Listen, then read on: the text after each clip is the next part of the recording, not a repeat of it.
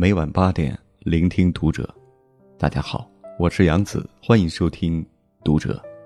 今晚和你一起分享的文章来自舞动的拉拉。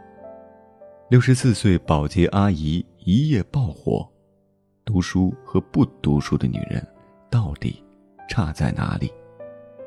关注读者新媒体，一起成为更好的读者。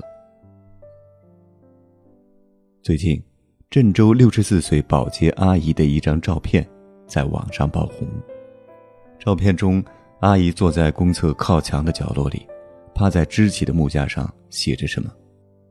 保洁阿姨的这一行为被学校的刘老师发现，经询问后得知，这位阿姨原来是趁着打扫完卫生的间隙，利用手机读书学习。后来经记者采访后，我们得知，保洁阿姨名叫王玉兰。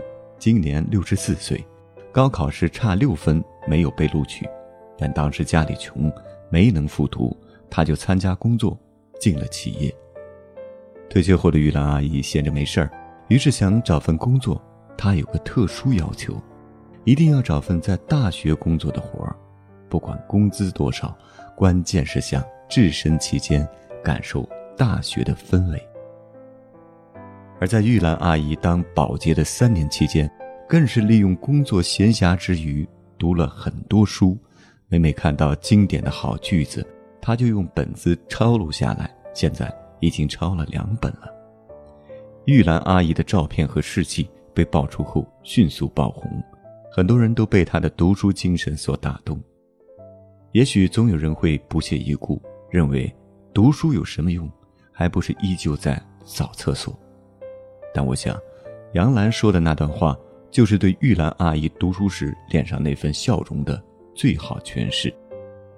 杨澜曾说：“有人会问，女孩子上那么久的学，读那么多的书，最终不还是要回一座平凡的城，打一份平凡的工，嫁做人妇，洗衣煮饭，相夫教子，何苦折腾？”我想，我的坚持是为了，就算最终跌入繁琐，洗尽铅华。同样的工作，却有不一样的心境；同样的家庭，却有不一样的情调；同样的后代，却有不一样的素养。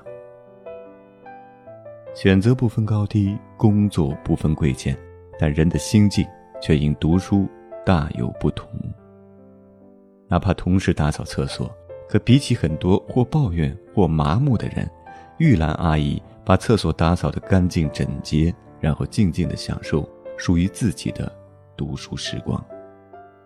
那一刻，他的内心一定是平静而充盈的，从容而满足的。对玉兰阿姨而言，没有目的性，也没有功利性的读书，就是她一个人的精神盛宴。读书的女人，生活里是豁达的，读书获得的修养和学识，让她心境。更开通。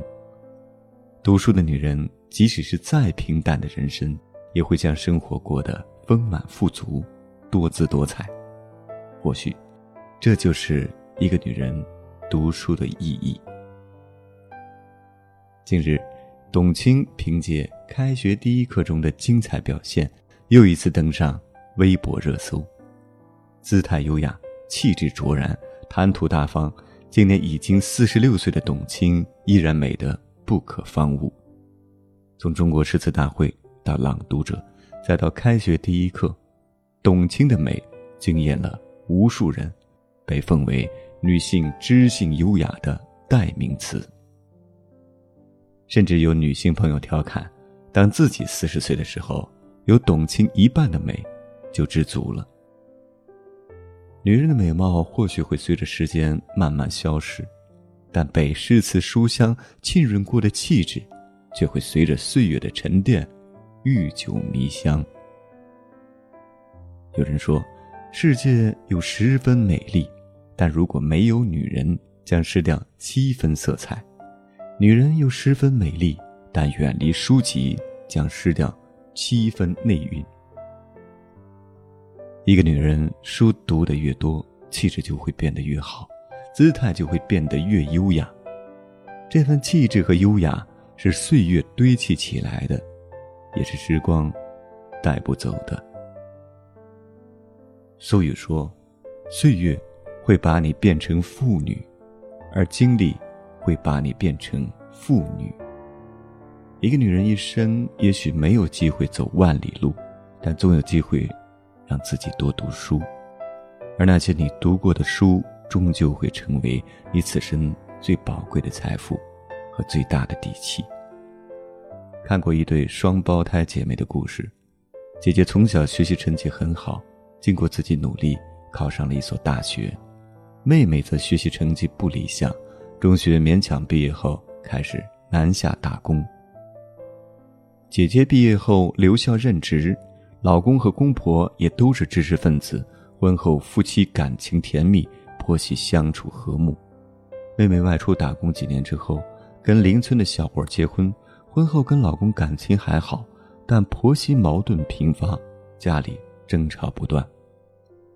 聚餐时，妹妹坐在姐姐旁边，羡慕地说：“真羡慕你们这些读书好的人，早知道我也应该好好读书的。”姐姐气质如兰，谈吐不凡，妹妹脸上却写满沧桑，看上去比姐姐老了好几岁。对于女人而言，读书不仅能提供更多的选择，更重要的是获得尊重和独立。读书的女人事业上是主动的，她们有机会凭借自己的本事过上自己想要的生活。读书的女人。婚姻中是独立的，他们会凭借自己的本事获得尊重和平等。台湾作家林清玄在《生命的化妆》中说：“三流的化妆是脸上的化妆，二流的化妆是精神的化妆，一流的化妆是生命的化妆。读书是生命最好的化妆师，它改变的。”不仅是女人的心理和精神状态，甚至还可以改变女人的命运。读书和不读书的女人，一两日或许无太大区别，但日积月累下来，终将成为天渊之别。在《欢乐颂》里，曲筱绡可以说是最飞扬跋扈、自信外露的一个，但因为读书少，曲筱绡在工作上和安迪的差异就出来了。不得不多次向安迪求助，也因为读书少、美丽妖艳、多金自信的曲筱绡，也会在自己爱的赵医生面前感到怯懦，甚至不敢去见他的知识分子爸妈，因为害怕露馅儿。两个人更是因为精神上的门不当户不对而闹过分手。很多时候，读书带给一个女人的是外貌、金钱、地位。都无法赋予的一种底气，那是一种内里扎根的自信，也是一个女人最大的资本。我妈是那个年代为数不多的大学生，外公外婆在妈妈未出嫁前就因病去世，我妈嫁给我爸时没有彩礼，没有亲人。很多人都担心一个没有娘家的女人到婆家会过得很心酸，而我妈。却把生活过得如阳光一般温暖，一家老小都非常尊重他。在企业，他是高管，工作有条不紊；在家里，他是妻子、儿媳、妈妈，把所有事都安排妥帖。妈妈非常喜欢读书，直到现在，每天都雷打不动地保持着阅读的习惯。他常说，是学习给了他知识和底气，而读书则给了他气度。和涵养。结婚多年来，他不争不抢不闹，一直用心做好自己，偶尔有矛盾也都能心平气和的处理。读书或许不能帮你解决所有问题，却可以修炼你面对问题时的心态。正如妈妈所说的：“我虽然没有娘家，没有嫁妆，但读书带给我的底气，就是最好的嫁妆。”你要记住，读书不一定让生活变得富裕，但可以让内心变得沉着，给你面对困难的毅力；读书不一定让你生活变得绚烂多彩，但可以让你更耐得住寂寞，给你面对未来的勇气；读书不一定让你的生活变得丰富，但可以让你的精神世界更富足，给你未来更多的可能。白发戴花君莫笑，岁月从不败美人。若有诗书藏在心，携来芳华成至真。纵观那些气质高雅的优秀女性，你总会发现她们对读书的喜爱，以及书籍带给她们潜移默化的影响。董卿说：“女人外表的美都是短暂的，唯有用知识和涵养修饰自己，才能美丽一生。”每个人的脸上都写着他读过的书，走过的路。杨澜说。阅读让我的工作和人生非常受益。林青霞说：“我的客厅、书房、睡房、洗手间和镜子上到处都是书。